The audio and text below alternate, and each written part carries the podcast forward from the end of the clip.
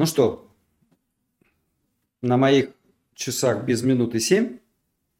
Сейчас начнем. Но не всегда, конечно, анекдот к месту. Вот. Можем начинать? Да, Хорошо. Здравствуйте. С вами Школа разумного управления. Андрей Ефимов. За кадром Эмиль Мустафин, который все это организовал. Эмиль, ты здесь? Я здесь, здесь. Да, видите, слышите. Мы собрали вопросы. И сегодня, в среду, а, традиционно у нас прямой эфир, на котором мы ответим на ваши вопросы. Постараемся ответить полно, исходя не просто из теоретических каких-то знаний, а из опыта, из а, наших кейсов консалтинговых, из моего опыта управленческого. Он не маленький. А, Вы точно можете в процессе прямого эфира задавать вопросы, мне их передадут, и я постараюсь тоже на них ответить. У нас есть впереди час времени, школа разумного управления. Поехали! И я читаю вопросы, которые мне передали. А, первый вопрос очень интересный. И давайте я, прежде чем его зачитать, а, скажу. Я напоминаю, что наша консалтинговая группа «Школа разумного управления» направлена в первую очередь на помощь малому бизнесу, который хочет стать больше, который хочет стать средним. Для крупных предприятий наши советы могут не подходить совсем. И еще раз, мы придерживаемся взгляда владельца бизнеса и советуем владельцам бизнеса. Наши советы для менеджеров, для топ-менеджеров, для генерального директора, но для человека, который работает по найму, могут показаться иногда странными или неправильными. Пожалуйста, посмотрите, это две разные точки зрения, часто очень разные. Взгляд владельца на свой бизнес и взгляд менеджера, который работает по найму, на этот не свой бизнес. И первый вопрос. Что значит работать настойчиво? Это если смежное подразделение или предприятие динамит твои проблемы, то работник должен пробивать эту стену.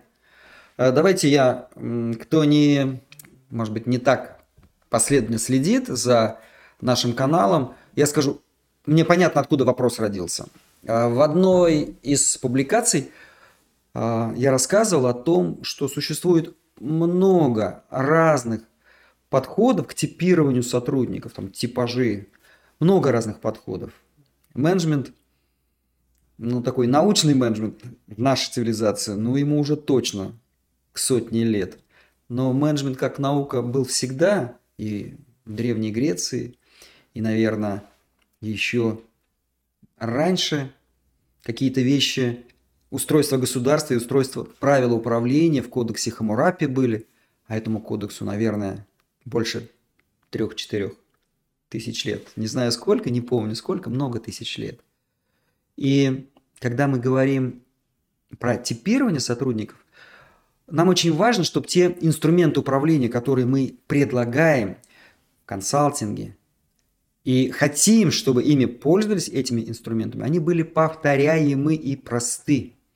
Существуют сложные взгляды, существуют системы, где выделяется, ну, например, 16 психотипов, и взаимодействие между каждым идет по определенным законам, и можно сказать, что вот два сотрудника не должны работать в одном отделе, потому что они не стыкуются. Коллеги хорошо, возможно, правильно, но очень трудно воспроизводимо. Не кто-то один разобрался, но он уходит из компании, и все. И дальше нельзя пользоваться этим инструментом. Мы предложили очень простой инструмент взгляд на сотрудника. Выделили а, три главных качества, три точки зрения, с какой точки зрения мы смотрим на человека, и три уровня подходимости человека для нас. Первый уровень, что да, он, его отношение к этому качеству нас устраивает, абсолютно, да, среднее, что ну то так, то не так, и третье абсолютно не устраивает. И три этих самых точки зрения способность человека, отношение к человеку, к помощи и к созданию и улучшению чего-либо, потому что помощь – это улучшение всегда, это содействие кому-то в достижении результата. Второй взгляд был отношение человека к работе и хороший сотрудник тот, который считает, что надо трудиться, надо работать. Работать это неплохо, а хорошо. Надо настойчиво работать. И третий взгляд, третий срез – это способность человека добиваться результатов. И понятно, что сотрудник правильный для нас, для предпринимателей, тот, который сам настойчиво хочет, чтобы результат был, которому плохо, некомфортно, если он что-то не доделал. Вот. И, видимо, вопрос возник оттуда. Что значит настойчиво работать? Повторюсь, если речь идет о сотруднике по найму, то я очень понимаю этот вопрос, что да, если соседнее подразделение мешает вам, не помогает, как там написано было, динамит, то надо ли пробивать эту стену лбом? От вас зависит. Но тот, кто пробивает стену лбом, в большем случае будет замечен, и у него больший шанс быть в компании замеченным, быть нужнее, сделать карьеру, как подняться статусно, так больше зарабатывать. Мы сейчас говорим про правильные нормальные компании. Но когда мы говорили об этой матрице из трех, всего трех взглядах на сотрудника, а, мы ведь эту матрицу, этот подход, это типирование предлагали для владельцев. И что это означает? С одной стороны, да, я бы хотел, чтобы мой сотрудник, который сталкивается с проблемами, лбом прошибал эти стены. Если я основатель бизнеса, имею я на это право? Могу ли я хотеть, чтобы у меня было больше таких сотрудников? Я думаю, ответ однозначный. Да, имею право, да, могу. Второе. А беру ли я ответственность за всю компанию, если я владелец? Ну, очень странно, если не беру. Это значит, что я, конечно же, не должен ставить человека, сотрудника в такую ситуацию, когда я сознательно создаю конфликт и проверяю, пробивает он бомб проблему или не пробивает. Так нет, значит, это соседнее подразделение не делает то, что должно делать. Значит, там неправильные сотрудники. Итак, два взгляда. Если вы наемный менеджер, то решайте сами, будете ли вы пробивать эту стену лбом. Если вы владелец, и вы видите эту ситуацию, то лучше, конечно, чтобы у вас сотрудник ваш мог эту стену пробить, чтобы он точно знал, что много работать и настойчиво – это хорошо, и надо добиваться результатов. Лучше, чтобы он был такой, но постоянно ставить его в такую позицию – что он должен постоянно справляться с дурацкими проблемами. Сопротивление внутри компании – это неправильная проблема. Но лучше такую ситуацию не создавать, а, конечно, изменить ситуацию в соседнем отделе. Еще раз повторюсь, что многие наши ответы могут быть диаметрально противоположными в зависимости от того, кому этот ответ дается, владельцу или сотруднику. И это не от лукавства, а это просто от разной от разных точек зрения, от разной бытийности человека. Если ответ не совсем понятен или понравился, задавайте вопросы, попробуем поподробнее расшифровать. Хотя я думаю, куда уж подробнее. Следующий вопрос. Вопрос глобальный. Как сделать так, чтобы подчиненные не ленились, даже если руководитель не контролирует их все время? А, замечательный вопрос. И вот тут как раз ответ будет одинаков как для владельца, так и для директора наемного. Первое. Чтоб сотрудники не ленились, даже когда вас нет рядом, во-первых, они должны быть по своему отношению к жизни и к работе такими, кто не ленится, кто знает, что надо работать, и это правильно, и который плохо себя чувствует, если нет этой работы. И кто хочет добиваться результатов, от природы хочет. Это первое. То есть надо таких находить, которые сами не будут лениться, даже если нет их рядом, вас рядом. Вторая часть. Ну, система управления должна быть такой. Что значит сотрудник ленится? Если сотрудник ленится, ну я предполагаю, он ленится и не дает нужного результата. Значит, в нужное время, ну, например, вы поставили задачу на неделю, уехали на 4 дня в командировку, понедельник поставили задачу, улетели, в пятницу приезжаете и понимаете, сотрудник ленился, задача не сделана. Если вот такая ситуация. Я думаю, что ответ-то ведь на поверхности. Мы предполагаем, что сотрудник был изначально неплох. Он в отношении в личных качеств, он любит работать и умеет добиваться результата. Первое. Возможно, он не ленился, и его отвлекли другие задачи, про которые вы не знаете, надо разобраться. Потому что не бывает никого, кто какое-то время ничего не делает. Если сотрудник не делает то, что он должен, он делает что-то другое. Он может заниматься своими делами, развлекаться, и это минус. Но он может заниматься чем-то еще, что вы просто не знаете, но эта работа была нужна для компании. Разберитесь. Теперь, если он действительно ленился и не делал то, что был должен делать, посмотрите на себя. Если вы наняли правильного сотрудника, он перестал добиваться результатов и лениться. Что не так? Первое. Вы не ставите нормальных, четких задач, оцифрованных, ограниченных во времени, и не убеждаетесь, что ресурсов достаточно. Первое. Хорошо, вы говорите, нет, я это делаю. Задача сформулирована четко, продукт понятен, сроки обозначены, ресурсов достаточно, не делает. Проверьте себя. Вы, сейчас такая развилочка будет, да? Первое. Сотрудник умеет это делать, он обучен это делать. Возможно, задачи сменились, усложнились, а не произошло адекватного обучения сотрудника. Он не успел научиться, и вы не помогли, не обязали, не предоставили такую возможность. Если это так, что делать, если сотрудник ленится? Научить его чтобы он умел и мог делать эту работу. Часто сотрудник избегает какой-то работы, да не только сотрудник, любой человек избегает что-то делать, то, что он делает нехорошо, неумело. Никто из нас не хочет чувствовать себя неумехой, неуспешным. Иногда человек не понимает этого и просто бессознательно избегает эту работу. Так, то есть учим. Следующее.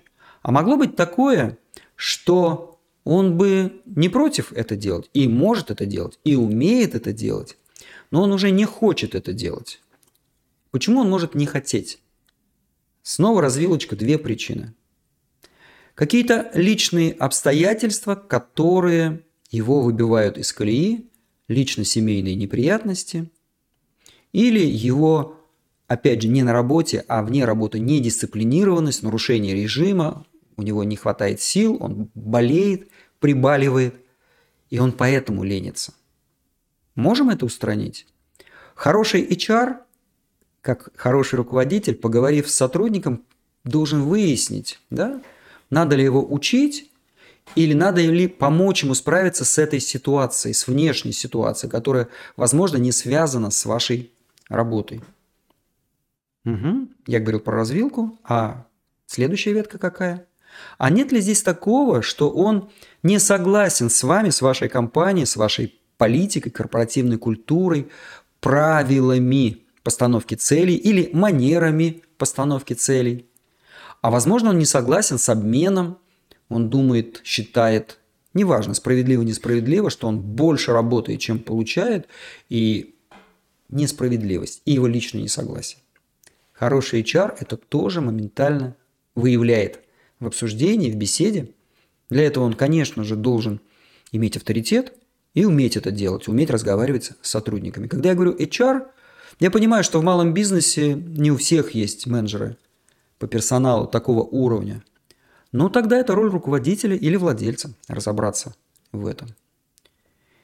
Так еще раз, что делать, чтобы, если сотрудник ленится? Мы смотрим, тех ли мы наняли, мы смотрим, возможно, он не обучен. Мы смотрим, возможно, у него есть проблемы вне компании, и если можем, мы или их помогаем решить, или заставляем человека с ними справиться, дисциплинируем, дисциплинируем, включить вот эту силу, что, извини, но на работе ты добиваешься результатов, а хвораешь вне работы. Чувствуете, я сейчас опять а, пересел в кресло владельца и говорю, слушай, на работе у нас с тобой договор, ты работаешь. А хандришь, пожалуйста, после работы. Вот. Или мы понимаем, что его лень – это не лень, а несогласие, проявление несогласия с тем, что происходит внутри компании. Разбираемся с этим. И если мы видим, что действительно несправедливость, нарушен обмен в его сторону, это задача владельца – исправить эту ситуацию. HR, руководителя, владельца, повторюсь, не везде есть все эти должности. Но если сотрудник вдруг решил перетягивать одеяло на себя, и за ту же работу, за ту же сложность, за ту же напряженность, он вдруг хочет все больше и больше, тогда разбираемся с сотрудником. И если он не прав и не готов, мы учим, лечим, и не готов лечиться, не готов изменяться, мы с ним расстаемся. Смотрите, все очень просто, если понимать суть и суть ситуации, и логику действий. Я думаю, что вторично вы совершенно спокойно сможете для себя решить такую проблему. Что делать с сотрудником, если он ленится?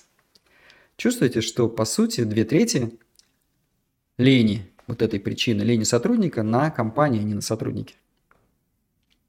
И после этого говорят, что вот на стороне владельца жесткое отношение к сотрудникам. Две трети здесь причины на владельца, не на сотруднике. Следующий вопрос – Угу. Он близок ко второму, но немножечко давайте тоже разовьем. Как сделать так, чтобы сотрудники сами искали решение проблем, а не прибегали с вопросами?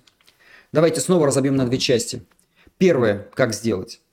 Нанимать тех, кто способны сами довести задачу до конца. Первое.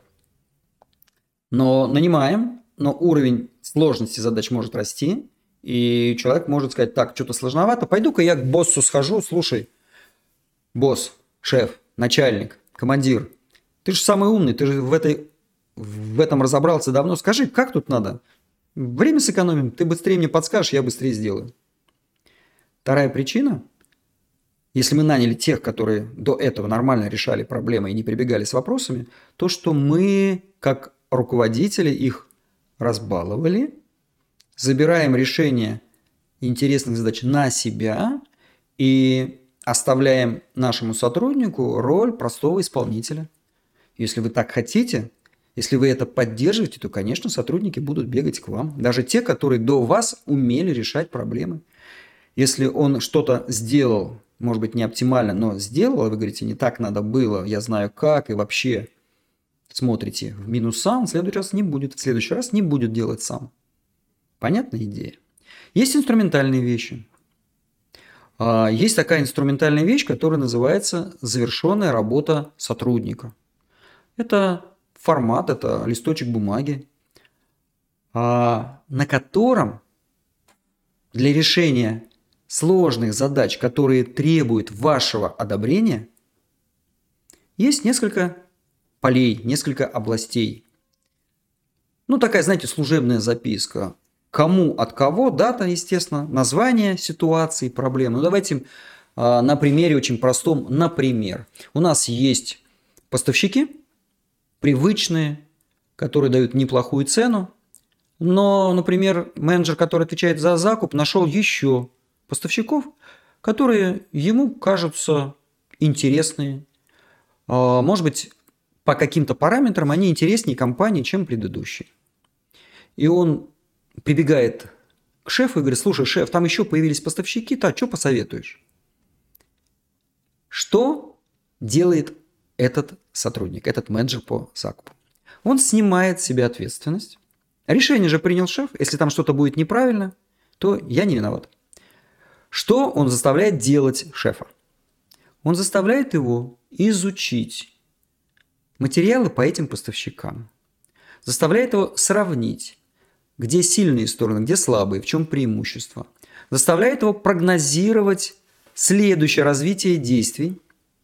То есть заставляет шефа делать свою работу. Если ты менеджер по закупу, это твоя обязанность. И если его руководитель будет это делать, то раз за разом сотрудник будет прибегать и подбрасывать эту проблему. Вот этот инструмент, который мы называем завершенная работа сотрудника, совершенно спокойно, не мгновенно, но в течение двух-трех недель решает эту проблему. То есть служебная записка кому? Руководителю от кого? От менеджера по закупу. Дата, тема, а, появился новый поставщик. Первый пункт. Исходные данные.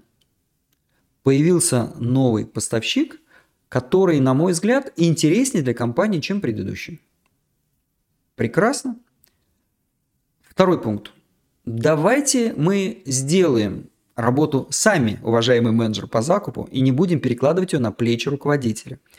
Значит, во втором пункте мы описываем ситуацию гораздо подробнее, добавляем туда данные, которые значимы, которые нужны для принятия решения. Предыдущий поставщик, такая-то номенклатура, такие-то цены, такие-то условия поставки, такой-то процент брака, такие-то, такая-то ситуация с сопровождающими документами и так далее, и так далее. Новый поставщик. Цена по такой-то позиции ниже на столько-то, затраты на доставку ниже на столько-то или выше, но поменьше. Ассортимент гораздо больше мы можем взять все вместе. Или наоборот, не такой уж и на большой, придется добирать еще. И так далее, и так далее. И пункт третий.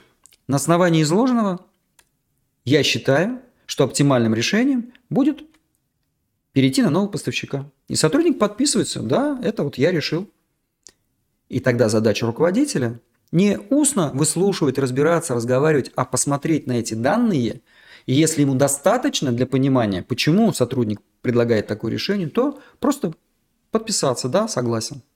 А если недостаточно, вернуть назад, сказать, слушай, а, а сколько, давай-ка ответь мне еще на такие-то вопросы. А сколько лет существует этот поставщик? Угу. А насколько он надежен? Мы проверяли? Или предоплату он заберет и исчезнет? Или и еще, и еще?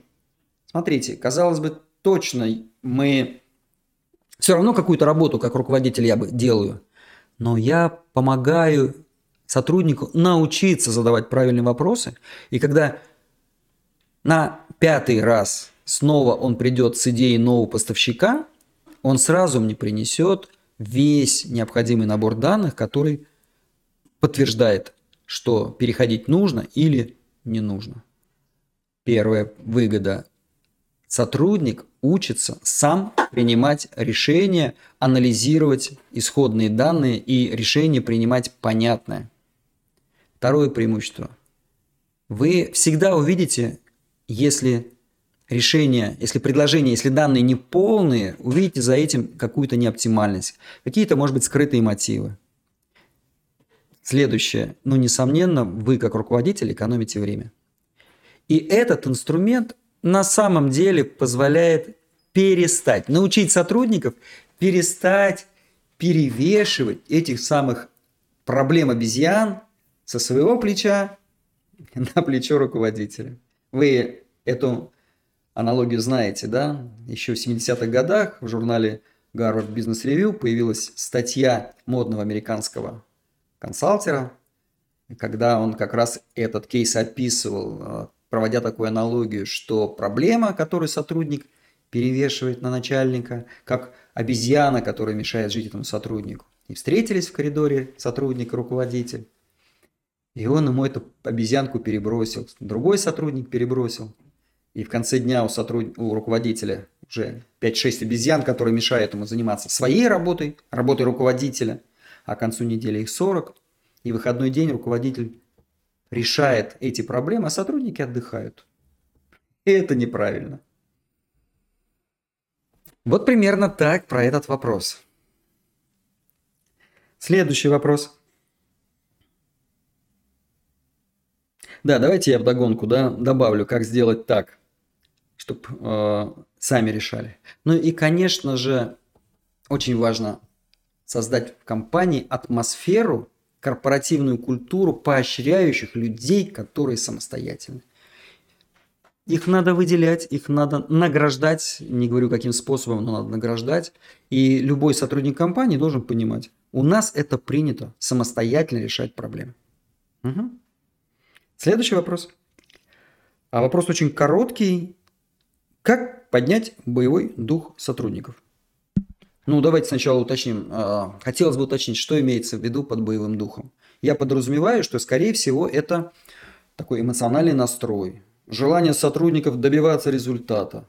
Не ныть, если возникают проблемы, а преодолевать. Наверное, об этом.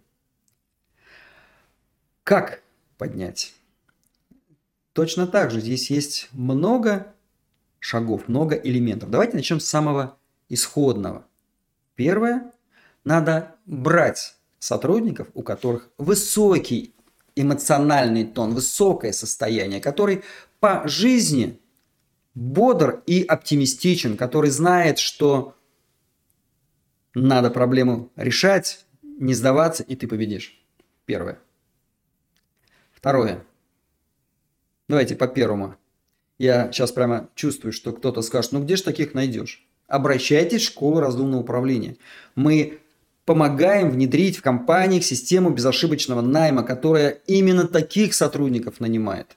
И повторюсь, для крупных бизнесов, для многотысячных заводов вполне возможно, что их не хватит, потому что таких сотрудников немного.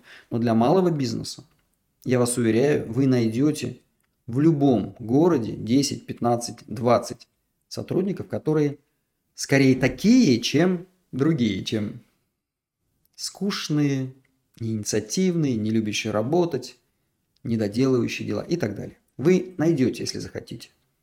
Как искать? Обращайтесь в школу разумного управления. Так вот, первое, надо брать таких.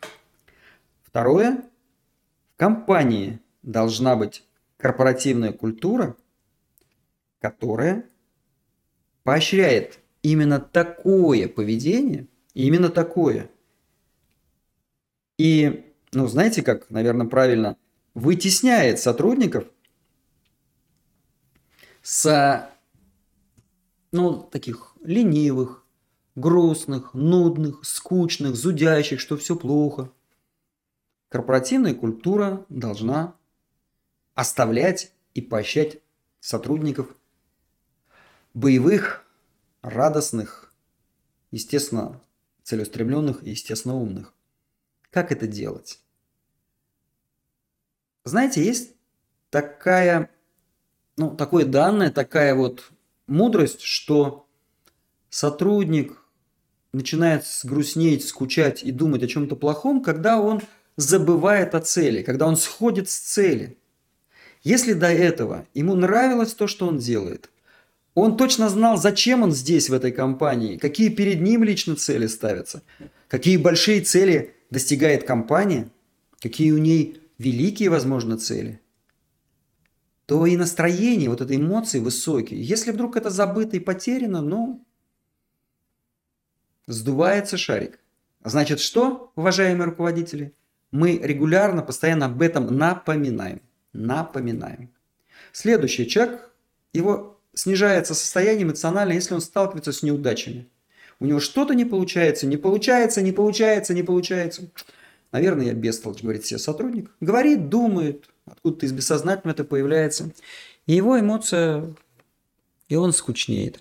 А если еще рядом есть еще такие же, то вся компания начинает сдуваться. Начинает сдуваться. Что это значит?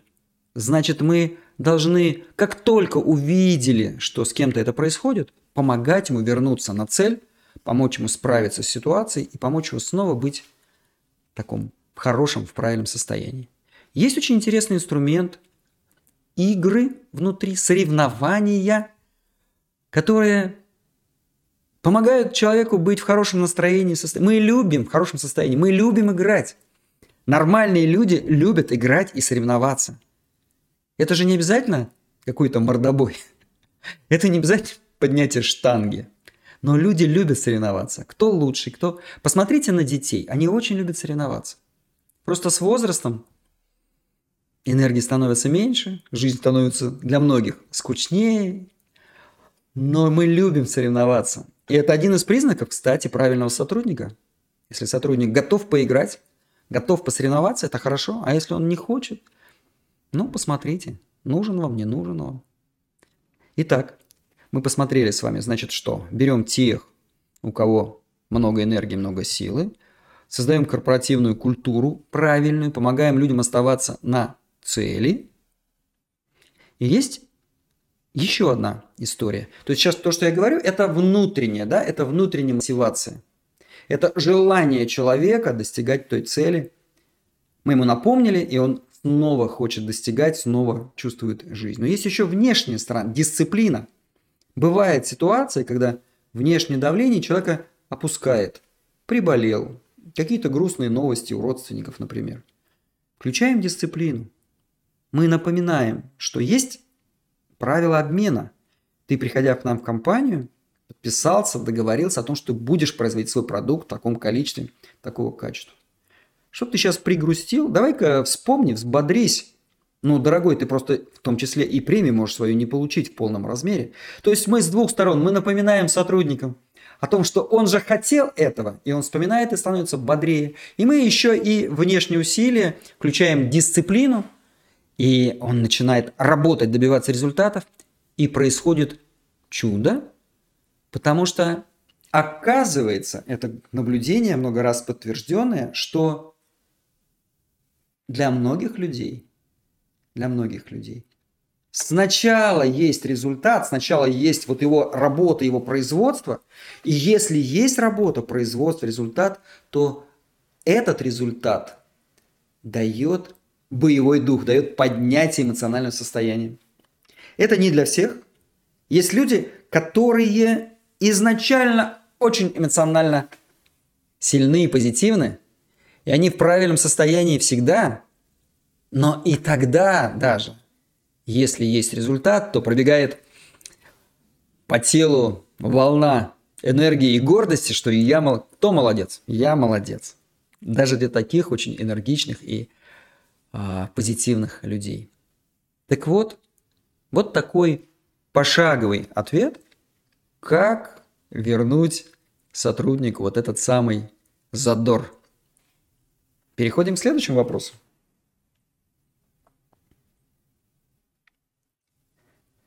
Что делать, если сотрудник передавал, перестал давать результат? Ну, коллеги, получается, что я частично или даже полностью ответил на этот вопрос, да?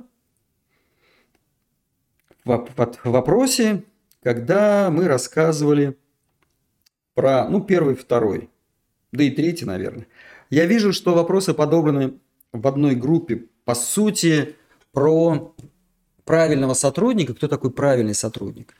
А, хочу сказать, сказать и спросить. А, уважаемые читатели, слушатели нашего канала – Интересно ли вам потренировать, поучаствовать в тренинге?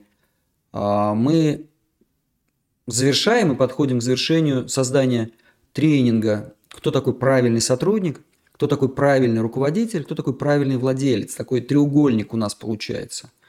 И вот сейчас эти вопросы вокруг правильного сотрудника. Да? Как поднять дух, как э, сделать так, чтобы сотрудники без вас работали, не ленились, как сделать так, чтобы они не приходили с вопросами к вам, с лишними вопросами и так далее. Это про правильного сотрудника. Э, зеркально про руководителя на самом деле. А если такой интерес у вас есть, ответьте, пожалуйста, нам в телеграм-канале, насколько вам это было бы интересно. И э, давайте я вернусь к этому вопросу и просто пошире отвечу, захватив немножко и другие а, темы. Что делать, если сотрудник переставал давать результат? Мы с вами здесь подразумеваем, что он давал результат, что был принят правильный сотрудник, что он был правильно поставлен на пост, то есть нормально адаптировался, обучился и давал нужный результат. И вдруг перестал давать такой результат. Давайте посмотрим, а какие вообще могут быть причины, что могло произойти. А если мы применяем системный подход, мы говорим, что причина может быть внешняя, внутренняя. Давайте, внешняя причина, вне сотрудника. Задачи стали другими, сложнее. Изменился клиент, изменился контрагент, изменилось условия работы. Сотрудник перестал давать результат, потому что изменились внешние условия, и он или не обучился, и вы не сделали так, чтобы он обучился – или он не может обучиться, слишком сложной задачей, слишком изменилось, изменились условия работы, условия игры, и он не может. Если он не может, но он предан компании, он лоялен, он вовлечен, ему нравятся цели и так далее, и так далее, конечно, надо поискать внутри его места. Но могло же быть и так, что он и не вписывается никуда. Ну что ж, давайте скажу злую жесткую вещь. Ну, расставаться придется. Придется расставаться. Да, если вы а, руководитель и не владелец, вполне возможно, вы захотите сохранить его. Ну, жалко человека. Да и мне жалко. Но если вы владелец, то правильное решение за вами. Я не уверен, что в 100% случаях и я бы с ним расстался. Не уверен, потому что контекст бывает разный. Но правильное решение не ослабевать, не ослаблять компанию и расстаться с сотрудником, который перестал давать результат, если он не может его давать, например, внешние условия изменились настолько, что он не способен давать этот результат. Это внешние условия. Давайте посмотрим на внутренние. А внешние условия остались прежними. Продукт тот же, клиенты те же. Мало что поменялось. Сотрудник перестал давать результат. Еще раз, что могло произойти? Первое. Объективная история. Он просто устал. Он просто не хочет прикладывать столько же усилий. И это может быть по его личным причинам. Что-то у него дома не так. Включаем дисциплину, помогаем ему справиться и работать у нас. Или что-то у нас не так. Мы изменили условия оплаты. Могло такое быть? Могло такое быть. Сменилась команда, сменился руководитель. По-другому стали ставить задачу, по-другому к нему стали относиться. Могло такое быть? Могло такое быть. Смотрите, еще раз, вот демонстрирую просто взгляд. А, сложную большую тему можно понять, если разбить ее на несколько элементов. Так вот, сотрудник перестал давать результат, в нем причина или не в нем. Можем мы ему помочь или не можем. И оттуда мы даем решение. Вполне возможно, что да вы его просто загнали как лошадь. Дайте ему отдохнуть. Вы это увидите сами, вы это точно знаете. Но надо точно посмотреть. Не принимает решение, не дает результат, до свидания. Неверное и обратное. Ну и что, что не дает результат, зато он много лет работает у нас. К сожалению, нет, неправильно, не к сожалению. Мы не готовы учить э, владельцев взглядом на свою, на их жизнь. Любой человек имеет право делать с собой то, что хочет делать, и делать со своим бизнесом то, что хочет. Имеет право угробить свой бизнес. Да, нам это не нравится мы сталкиваемся с такой ситуацией, когда несколько раз подряд классному бизнесу, классным владельцам, которых мы очень любим и уважаем, предлагаем свою помощь, от нее отказываются и говорят, да мы сами, спасибо. И я вот сейчас, например, понимаю, что ну, неправильно с нашей стороны еще предлагать эту помощь. Какая-то есть внутренняя причина. Да, мы видим, что огромный потенциал у одной из областей этого бизнеса, и этот потенциал не реализуется. Эти деньги зарабатывает кто-то другой. А с чего я взял? Я с чего взял, что этому бизнесу, этим владельцам нужно этот потенциал реализовать. Это я так думаю. На самом деле, значит, не нужно. И вмешиваясь, мы как бы берем на себя роль самых мудрых, самых умных. Делайте – если нам мягко отказывают несколько раз, скорее всего, не нужно это.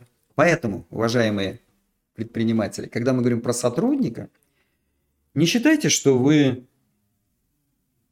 творцы, всевластители и так далее.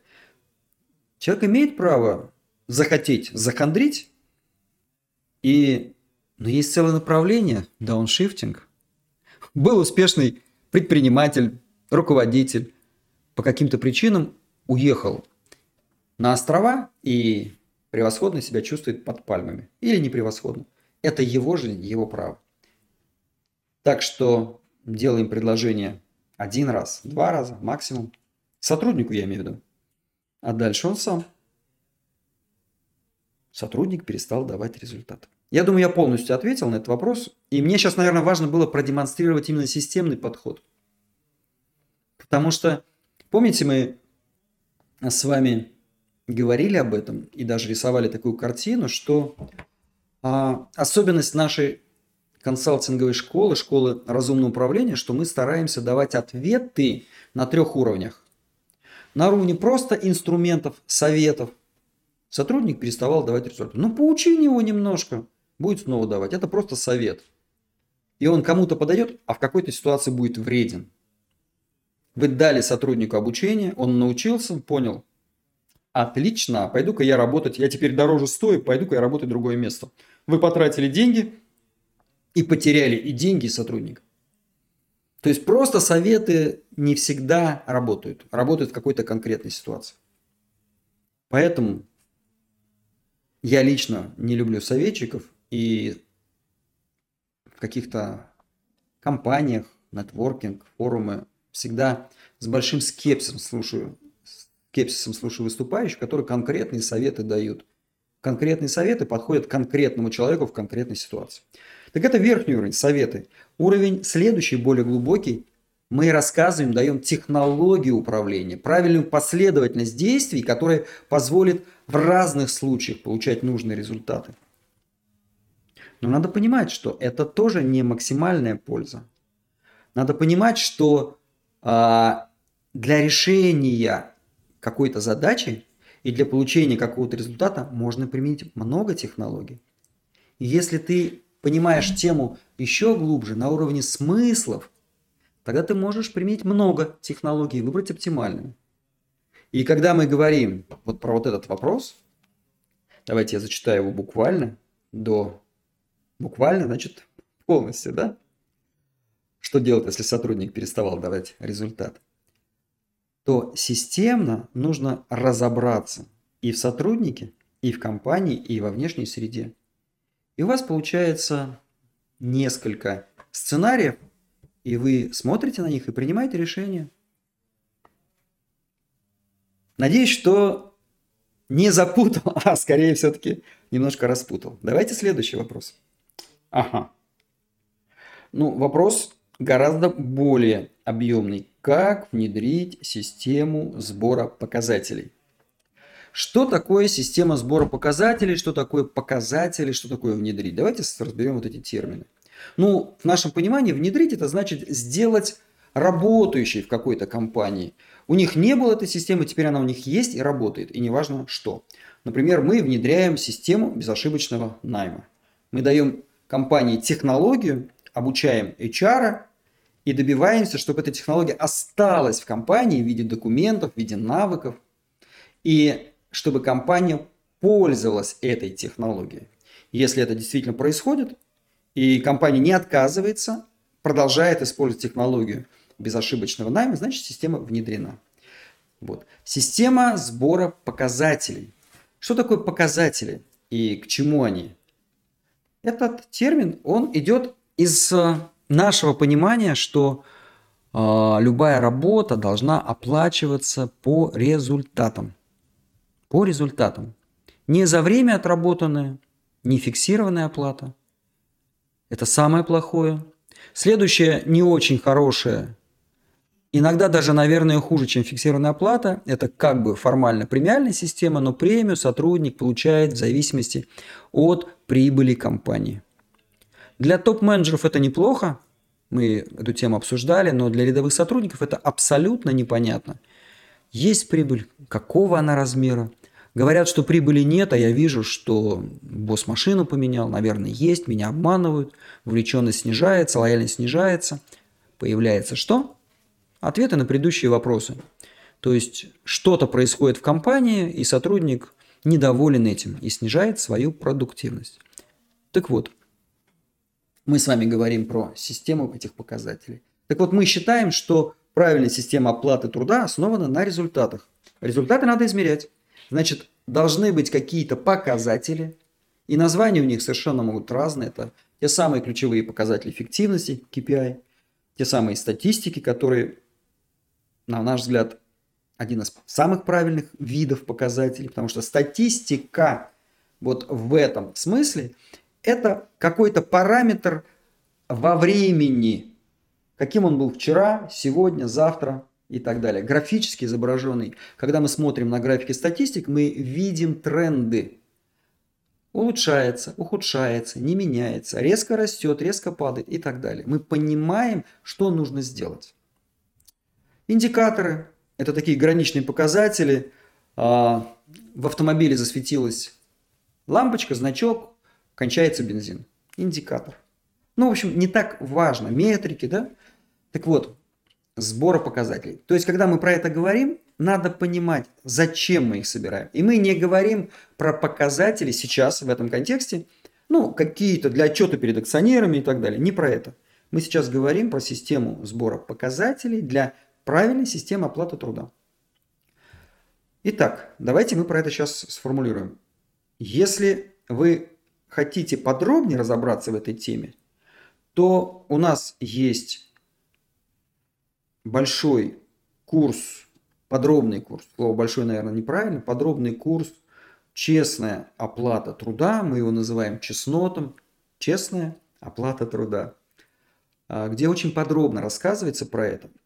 Если говорить крупными шагами, то первое. На каждого сотрудника должно быть немного показателей. А целевых показателей, те, которые влияют на его зарплату, должно быть 2, 3, максимум 4. Иногда мы видим, что руководитель хочет очень подробно оценивает работу сотрудника и говорит, ну нормально, смотри, вот ты должен делать вот это, вот это, вот это, вот это, вот это, вот это, вот это, мы будем измерять, и это не работает чаще всего. Чаще всего, в некоторых случаях нормально, но чаще всего не работает. Очень важно определить главные на этот момент, на этот месяц, на этот квартал показатели, к которым сотрудник должен стремиться. Вы знаете, есть такое правило, что нормальный человек вообще умеет читать до трех. Умный до пяти, гениальный до семи. Ну, понятно, что не раз, два, три, а имеется в виду, что держать в своем уме три каких-то параметра, связанных между собой, и понимать, как они меняются в зависимости от изменения другого параметра. Но кто помнит физику, там есть э, закон, например, Бойля-Мариотта, связывающий давление и температуру газа меняется в замкнутом пространстве, меняется температура, меняется давление и так далее. Так вот, обычный сотрудник может, давайте, это ни в коем случае не уничижительное отношение к сотрудникам, когда я говорю обычный сотрудник. Мы говорим про какого-то среднестатистического человека. Он способен вот эти два-три параметра в голове держать и стремиться к ним. Когда этих параметров, этих показателей больше, то, скорее всего, он все равно будет выбирать из этих 10 2-3 понятных ему. И не факт, что это самые главные для вас. Вы как руководитель, вам виднее, вы устанавливаете, что самое важное в этот период в работе этого сотрудника. Итак, вы установили 2-3 показателя. Вы понимаете границы их изменений, вы понимаете их значимость для компании и, соответственно, значимость для сотрудника. И эти Показатели определяют премию сотрудника. Первое. Конечно, замечательно, когда система сбора показателей устроена так, что они собираются автоматически. То есть, давайте, количество звонков, если это важно для менеджера, который работает на обзвоне клиентов, фиксируется автоматически в системе, в вашей системе CRM. И не нужно их считать в ручном режиме в конце периода просто вы заглядываете и показатель, вот он есть. А еще лучше, когда вы просто собираете, автоматически распечатывается формочка, в которой вот эти показатели указаны. Это самое правильное. Есть ситуации, когда, ну, действительно сложноватенько заавтоматизировать это. Но все-таки в некоторых случаях я бы предпочел, может быть, брать при равной значимости нескольких показателей, в первую очередь брать те, которые не требуют времени на сбор и обработку. Но если нет автоматизированной системы, ну давайте считать вручную. Потому что даже считать вручную, тратить на это время и силы в целом для бизнеса будет полезней для конечного результата бизнеса, чем не считать и платить просто за факт присутствия на работе или за ваше интуитивное понимание, хороший он плохой, хорошо или плохо работает. Ну или за то, что получилось в компании прибыль получить или не получилось. То есть наличие показателей, даже вручную собирать, это лучше. Так вот, система сбора идеальна, когда она автоматизирована. Если нет, ну придется собирать вручную. Следующий важный пункт. Но прежде чем собирать показатели, нужно, конечно же, их задавать. А количество брака в сварных швах не больше, ну, условно, давайте, 5%. Мы задали этот параметр, а потом его измеряем. А, количество сделанных коммерческих предложений для клиентов. Мы задали параметр, а потом его измеряем и сравниваем. То есть первое, показателей должно быть немного. Второе, сначала на период, на месяц, на неделю, на квартал, в зависимости от периода вашего там, планирования и контроля, вы должны задать эти показатели. Второе, нужно их, конечно, собрать. И если компания становится достаточно большой, и таких сотрудников с показателями, с параметрами 20, 30, 40, то хотите ли вы не хотите, вам, скорее всего, придется выделять какого-то сотрудника. Пока компания маленькая, это совершенно нормально, с этим справляется офис-менеджер, который чаще всего недогружен, или рядовой бухгалтер, задача которого просто добиться, чтобы вот эти формы с показателями пришли в бухгалтерию. А форма – это простая, удобная, логичная для вас форма, бумажная, электронная, где формулируется название показателя, формулируется целевое значение, записывается фактическое значение а, и подписывается, подтверждает, что показатель достигнут, и сам сотрудник, и тот, кто может подтвердить, что это достигнуто. Это может быть его руководитель. В некоторых случаях удобнее всего, чтобы это был внутренний клиент. Кто такой внутренний клиент? Ну, если внутренний клиент маркетолога, который, продуктом которого является лиды, обращение в компанию с желанием купить, то внутренним клиентом является продавец, менеджер по продажам, который эти лиды превращает в сделки. И этот продавец может подтвердить, что да, было получено 50 лидов. Почему он не будет здесь вас обманывать? Ну, потому что от этого количества зависит его зарплата, и как раз его будет аргументом, скорее всего, мало было лидов, я поэтому мало продал, например. Вот. Если вы такие показатели придумали, что а, нужно специально приходить и проверять, это плохие показатели. Когда мы говорим про систему, она должна не вызывать у вас а, больших проблем – а, потому что самая плохая история, когда показатели создаются ради показателей. Когда выигрыш от наличия показателей перекрывается затратами на сбор этих показателей и оценку. Но хочу вас предостеречь от одной вещи. Для вас, как для владельца, на раннем этапе показатели, правильно разработанные, все равно будут выгодны, даже если вы много тратите на их сбор и анализ.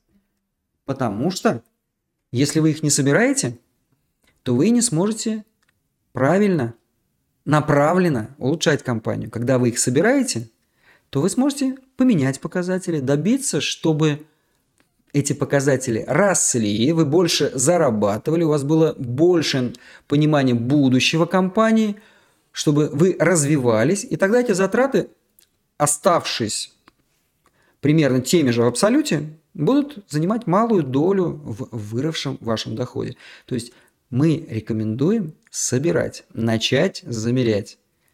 А дальше, ну, пошлифуйте, улучшите. А будут вопросы, обращайтесь к нам в школу разумного управления. Мы здесь собаку съели на этом деле. Давайте я перехожу к следующему вопросу. У нас с вами есть еще несколько минут. Вот, интересный вопрос. Какая ваша самая любимая вопроса? Каков ваш самый любимый вопрос на собеседовании? А, хочу обратиться к тому человеку, который этот вопрос задал. Обращаюсь. Я вынужден вас разочаровать. У меня нет любимых вопросов на собеседовании. Есть правильный стандарт собеседования, есть правильный маршрут собеседования. И все вопросы цены в этом собеседовании, и нет таких вопросов, которые самые любимые. Знаете, это ложные данные. А я вот спрошу, а какое у вас хобби? На основании этого пойму про человека все. Это неправда. Это обман, когда нас спрашивают про отношения с мамой или... Ну, давайте сейчас даже не буду, а то я по неволе могу дать примеры каких-то дурацких вопросов, которые очень часто продаются как секретные вопросы на собеседовании.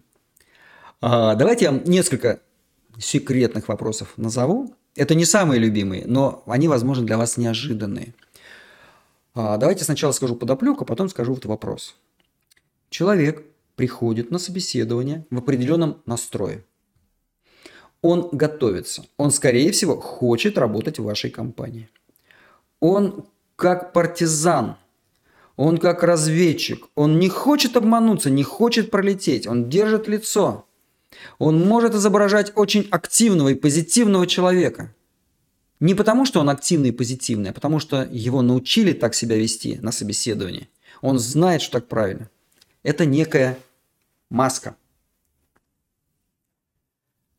И мы можем понять, кто он на самом деле, в каком он на самом деле настроении и состоянии, задав ему совершенно странный, на его взгляд, вопрос. Например, сказав, а как вы считаете, нормально, что вот я как руководитель ношу зеленые носки? Дурацкий вопрос? Абсолютно дурацкий. Зачем он задается? Тот, кто в страхе, кто боится, что ему откажут, кто знает точно, что все руководители плохие люди, и их задача лишь бы там больше выжить, он на этот вопрос среагирует жестко, негативно, испугается или обидится. А почему такие дурацкие вопросы мне задаете, он скажет вам. И это будет его истинное настроение сейчас. Тот, кто самодостаточен, кто силен, уверен в себе, он посмеется и скажет, прикольно, ну ладно, зеленый, зеленый. Нельзя задавать вопросов, касающихся лично человека, могущие обидеть его. Не надо спрашивать про прическу. Не надо спрашивать что-то такое личное. Там действительно человек может обидеться, потому что вы затронули его. Простой. Был вопрос про любимый вопрос. Это не любимый вопрос. Я его не задаю чаще всего, потому что мне в силу опыта видно настоящее. Я вижу, что за маской находится. Видно настоящее эмоциональное состояние сотрудника, будущего сотрудника. Вот.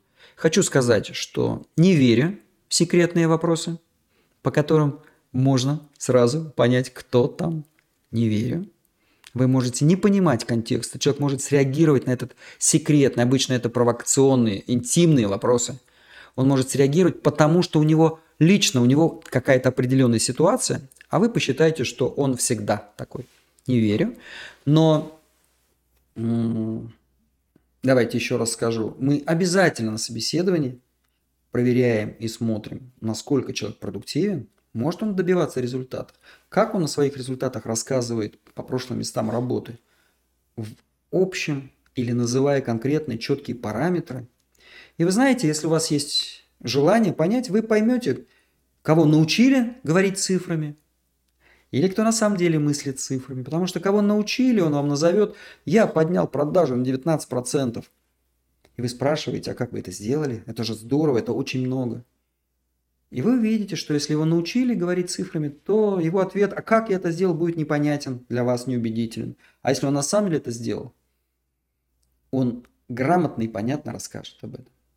Следующее. Мы, конечно же, обязательно смотрим и понимаем, а что у человека с представлением о других людях? Вообще о конфликтности, о честности и так далее, и так далее. Обязательно выясняем. И там целый ряд вопросов. В системе безошибочного найма – мы очень подробно структуру собеседования разбираем. И у нас есть а, большой регламент, положение о проведении самого собеседования со структурой, в какой последовательности, какие вопросы типовые задаются, и главное, что там нужно узнать. Вот.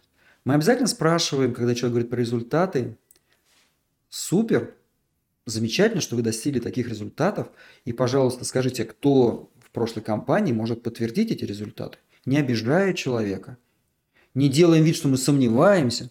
Это дурацкая история, когда нам говорят, надо стресс-интервью делать. Извините, но сильные сотрудники, после стресс-интервью к вам не придут. Потому что это проявление хамства и невоспитанности со стороны работодателя. Это мое личное мнение, как пишут в текстах имхо. Вы можете не соглашаться. Итак, мы обязательно выясняем, у кого можно подтвердить результаты.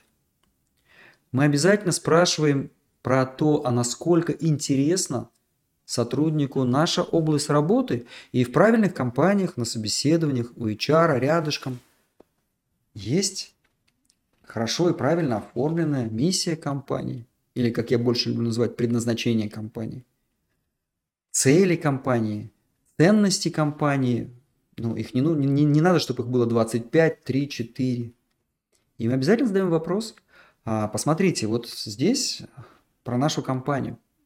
Как вам понятно, для чего мы, кто мы? Ну, понятно, говорит кандидат. А какой вклад вы можете внести вот в достижение этой цели? Важнейший вопрос. Потому что если человеку это неинтересно, и он пришел к вам работать просто для денег, но он и будет работать просто для денег. Я бы хотел, чтобы вы точно понимали, что да, на тяжелых, простых профессиях очень многие приходят работать только для денег. Потому что если вы платите сотруднику 30 тысяч рублей, у него есть семья, ну, он на грани выживания, и ему важны деньги, и он от вас уйдет там, где будет платить больше. Но очень часто мы думаем, что сотрудники высококвалифицированные и высоко много зарабатывающие тоже пришли нам только из-за денег. А это неправда. И в системе безошибочного найма мы тоже рассматриваем шкалу мотивации сотрудников. Мы не говорим про пирамиду Маслоу, хотя она в основе своей, несомненно, разумная. А, это наши авторские вещи, пирамида мотивации, пирамида эффективности и так далее. А любимых вопросов на собеседовании у меня нет. И я хочу сказать, что на собеседовании самое главное – с большой любовью и уважением относиться к кандидату, как бы вы ни устали, и добиваться, чтобы любой сотрудник, любой кандидат, который к вам пришел, уходя от вас, даже если вы не приняли, поднимал, усиливал ваш HR-бренд. Вы его не приняли, а он все равно говорит, я был на собеседовании, вы знаете, там очень правильный, понимающий менеджер со мной разговаривал, они вообще классные, но вот не получилось как-то с ними работать. Поэтому нужно быть честным исполнителем. Обещали ответить, подходите ли вы к нам или нет. Отвечайте, не бросайте, не кидайте. А, бренд компании позволяет нанимать лучших за меньшие деньги. Надо добиваться, чтобы это было. И я сейчас говорю про настоящий HR бренд, а не про какие-то придуманные, надуманные внешние показушные вещи. Про настоящий HR бренд. Мне кажется, что вопросов больше не было. Эмиль, у нас не появились дополнительные какие-то? То есть мы... Тогда мы завершаем. Я еще раз хочу сказать, что 2023 год в полном разгаре, уже февраль. Часто задают вопросы, что будет, что будет, все же плохо. Да нет, уважаемые. Во-первых, не бывает, что все плохо. Где-то плохо, а где-то хорошо. И все зависит от вашего взгляда. Все хорошо или все плохо. И если вы предприниматели, основатели бизнеса, и мы обращаемся сейчас к малому бизнесу, то я уверен, что есть все предпосылки и все основания для того, чтобы в 2023 году малый бизнес процветал. Те, кто хотят процветать. Те, кто хотят освоить регулярный менеджмент, те, хотят, те, кто хотят бежать быстрее других, больше зарабатывать, меньше тратить, быть более честным по отношению к себе, к сотрудникам, к клиентам, к, к обществу в целом. И мы, Школа разумного управления, готовы вам, уважаемые основатели малого бизнеса, готовы вам помочь. Обращайтесь, поможем. Процветания вам!